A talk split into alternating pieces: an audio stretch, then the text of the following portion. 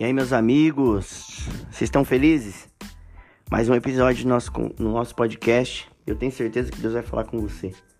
Então vamos lá, pega seu caderno, pega seu bloco de notas, vamos conversar um pouquinho. Hoje vai ser top.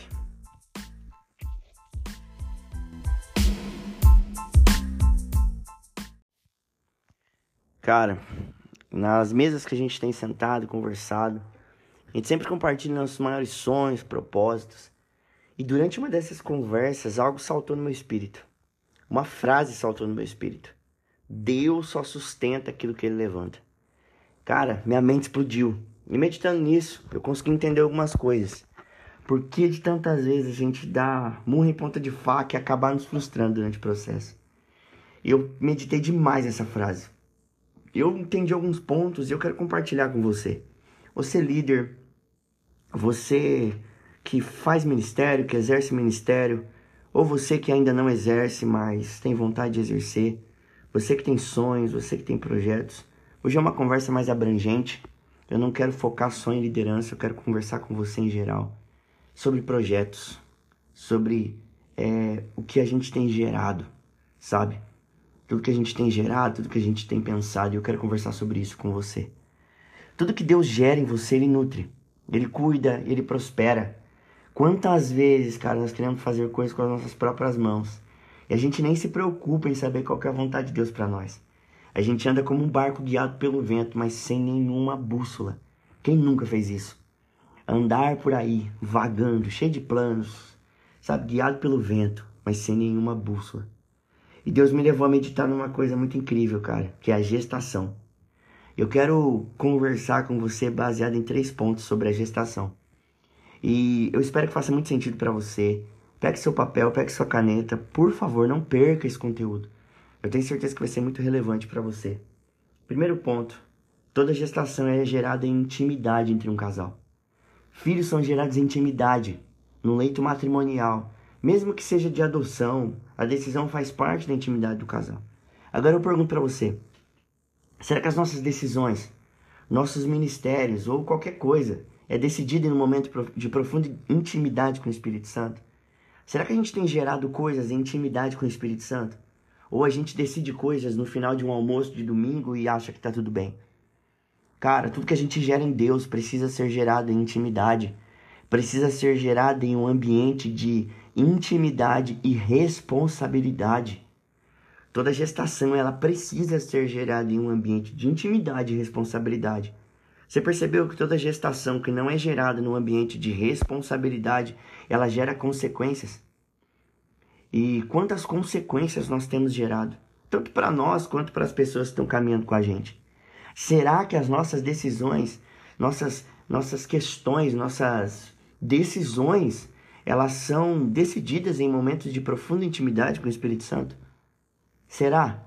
Será que nós temos feito isso? Segundo ponto, tudo que nasce antes do tempo nasce prematuro ou ele é abortado. Isso é muito forte. Pensa nisso.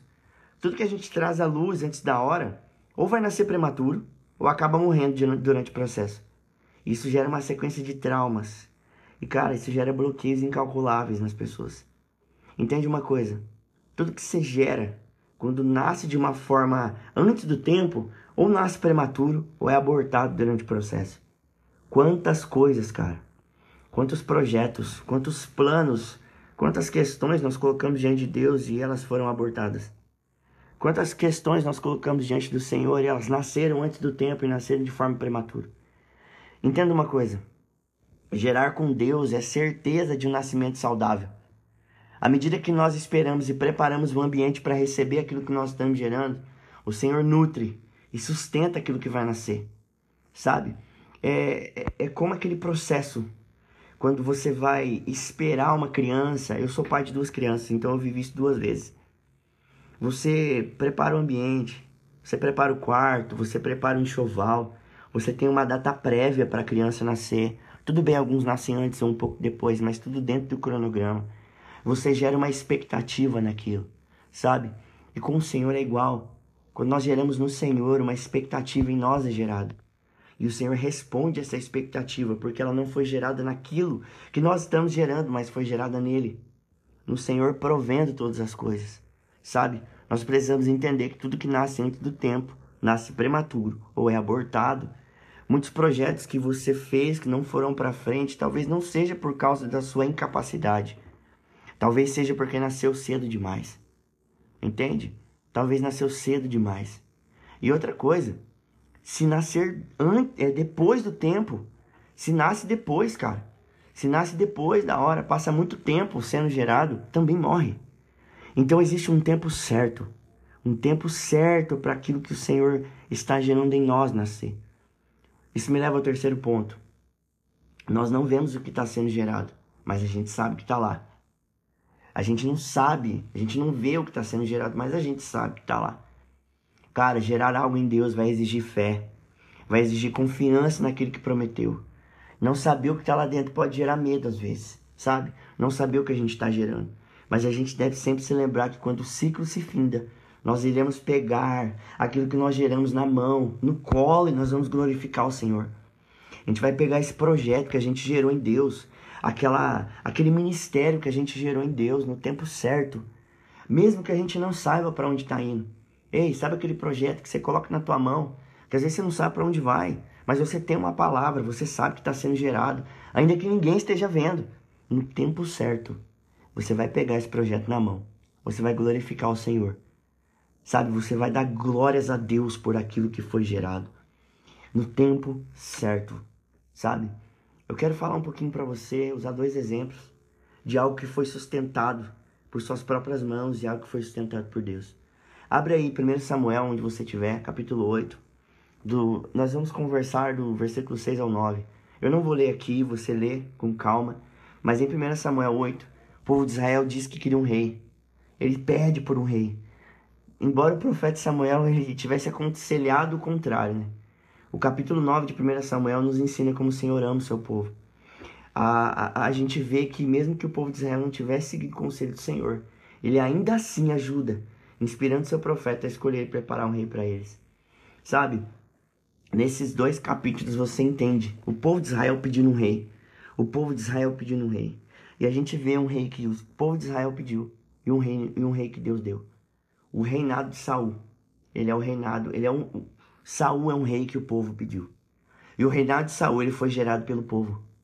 O reinado de Saul foi gerado pelo que o povo pediu. Israel vinha de uma sequência de problemas, cara e olhando sempre o reinado de outros povos. Sempre falava assim: ah, o fulano tem um rei, por que, que a gente não tem? Cara, Deus sempre foi claro quando disse que queria ser o rei do povo. Mas mesmo assim, Israel quis se comparar aos outros povos. Samuel também sabia que aquela ideia não ia, não ia para frente, mas mesmo assim, eles quiseram um rei. Sabe, o reinado de Saul também foi sustentado por ele mesmo. Saul ele sustentou seu reinado pela sua própria força. Eu não falo, cara, eu não tô falando que ele não tinha unção. Isso é inegável. Mas não se trata de você ter unção, mas do que você faz com a unção que carrega. Sabe? Não, é o que, não se trata de você ter ou não unção, mas o que você faz com a unção que você carrega. Cara, todos nós, todos nós carregamos algo. Mas o que nós estamos fazendo com aquilo que foi derramado em nós? Se nós carregamos algo, nós temos que zelar por isso. Davi nunca passou por cima da unção de Saul. Ele sabia de algo. Quando nós sustentamos algo, nós transferimos nossas características e valores ao que nós estamos construindo. E isso gera coisas terríveis que podem destruir outras pessoas. Cara, quando nós sustentamos algo com as nossas próprias forças, nós transferimos as nossas características para aquilo que nós estamos gerando. Davi nunca passou por cima da unção de Saul, porque ele sabia que o reinado dele iria começar a partir de uma desonra. Davi não queria que o reinado dele começasse a partir de um reinado que foi sustentado por alguém. Cara, entenda isso. Saul sustentou o seu reinado. Isso não fez dele alguém que não tinha unção, mas isso fez dele alguém que não soube gerar algo a partir da unção que carregava. Isso é muito forte. O reinado de Davi. O reinado de Davi foi sustentado por Deus. Nós vemos em 1 Samuel 13,16 que Samuel foi ao encontro de Davi. E Deus escolheu ele para ser o rei de Israel. Mas assim que Deus ungiu Davi, foi dado o sinal de que algo estava sendo gerado. Sabe? Quando Samuel unge Davi, ali começa a gerar algo. Algo começa a ser gerado. Não é porque Davi foi ungido rei que já teria tudo que o rei possuía. Tipo, não é porque Davi foi gerado, foi ungido rei, que ele já podia subir no trono. Sabe? Deixa eu trazer, deixar mais claro para você. Uma mulher grávida já é uma mãe, não é certo? Já recebe um presente, já comemora o dia das mães, é tudo muito bonitinho. Mas ela pode abraçar o filho? Ela pode tocar o filho? Pode amamentar? Não. Sabe o que eu entendo com isso? Só usufrui da promessa quem aguenta o processo. Só consegue usufruir daquilo que você está gerando se você suportar o processo para aquilo nascer. Davi foi ungido rei, voltou para o pasto para que o processo começasse, para que ele fosse forjado ainda mais na sua liderança, para que ele respeitasse o processo da unção de, de, de Saul. Isso é muito forte, nós precisamos entender isso. Respeitar o processo. E sabe o que eu entendo? Uma coisa que sobe no meu espírito. Quando Deus gera algo, ele nos torna parte daquilo. Mas só quando nós passamos pelo processo que nos tornamos aptos a usufruir daquilo que nós estamos gerando. Quando Deus gera em nós, nós nos tornamos, nos tornamos parte. Mas quando nós passamos pelo processo, nós nos tornamos aptos a usufruir daquilo que ele está gerando. Beleza. Saul, o reinado de Saul, foi sustentado por, pelo povo. O povo gerou, Saul sustentou, certo? O reinado de Davi foi sustentado por Deus. Deus escolheu.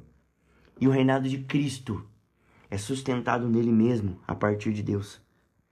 O reinado de Jesus é sustentado nele mesmo, a partir de Deus. Jesus veio à terra para instaurar o reino de Deus pra, por aqui.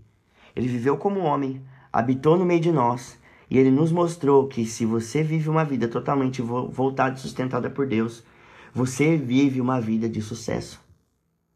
Ele nos mostrou como se vive uma vida assim. Uma vida totalmente voltada e sustentada por Deus. Nós já vimos dois tipos de reinado. E eu vou recapitular com você para que fique claro. O primeiro rei foi sustentado por homens, pelo povo. O segundo rei, sustentado por Deus. Agora o terceiro reinado é o próprio Deus reinando em carne. Uau! O próximo, o terceiro reinado é o próprio Deus reinando a partir de Cristo. Apocalipse 16, 19 fala sobre um rei dos reis, senhor dos senhores. Ou seja, é o próprio Cristo. Mas esse reino ele foi implantado quando Jesus esteve aqui. Nós temos muitas citações de Cristo dizendo que o reino de Deus estava próximo. O que, que eu quero dizer para você é o seguinte: nós podemos sim construir nossa própria trajetória de vida, mas vamos ter que sustentar tudo que a gente gerar. Nós podemos deixar Deus construir nossa vida. Ele vai nos sustentar. A partir do momento que nós deixamos Deus construir nossa história, gerar algo em nós, Ele sustenta aquilo que Ele gera. Nós podemos fazer melhor. Nós podemos deixar Ele ser a nossa própria vida, deixando Ele reinar e conduzir tudo. Nós podemos construir nossa vida, nós podemos deixar Deus construir, mas nós podemos fazer melhor, cara. Podemos deixar Ele ser nossa própria vida. Nós podemos viver nele, deixando Ele reinar e conduzir tudo. A Bíblia vai falar em Colossenses 1:27 que, que Cristo em nós, que em Colossenses 1:27 que Cristo em nós é a esperança da glória. Paulo diz que nós precisamos ter a mente renovada e cativa ao senhorio de Cristo. Cara, são muitos versículos muitos versículos que falam que Cristo precisa tomar as áreas da nossa vida, todas as áreas da nossa vida. E eu quero terminar esse episódio dizendo para você que nós temos uma escolha. A escolha de colocar o domínio de tudo nas mãos de Deus. A escolha de colocar o domínio do nosso ministério, da nossa liderança, da nossa vida nas mãos de Deus. Eu quero que você responda para você mesmo. Em qual dos três reinados que eu falei você se enquadra? Qual dos três reinados você se enquadra? Qual dos três reinados você está nesse momento? Deus está nos chamando para uma vida de total dependência e domínio nele. Você está disposto a viver isso? Você está disposto a deixar que Deus gere algo em você e no momento certo isso se torne uma verdade para você? Eu entendo o seguinte, que tudo que Deus gera, Ele sustenta. Tudo que é gerado nele é sustentado por Ele. Então eu quero convidar você a viver um ministério, viver liderança a partir do sustento de Deus. Analise a sua vida. Em qual dos três reinados você se encontra? E a partir dessa resposta, você se mova em direção àquilo que Deus quer para você. Bom, espero que esse episódio tenha feito sentido para você. Espero que ele tenha é, edificado a tua vida. Espero que você tenha aprendido um pouco mais. Não deixe isso parar em você, cara. Compartilhe com seus amigos. Compartilhe com a tua equipe de liderança. Compartilhe com a tua igreja, com os grupos de WhatsApp. E vamos junto. Vamos crescer em liderança, crescer em vida cristã e ser uma resposta para essa geração. Existe uma geração esperando por nós. E qual resposta nós vamos dar para esse pedido? Que Deus te abençoe e nós nos... e a gente se vê no próximo episódio. Em nome de Jesus.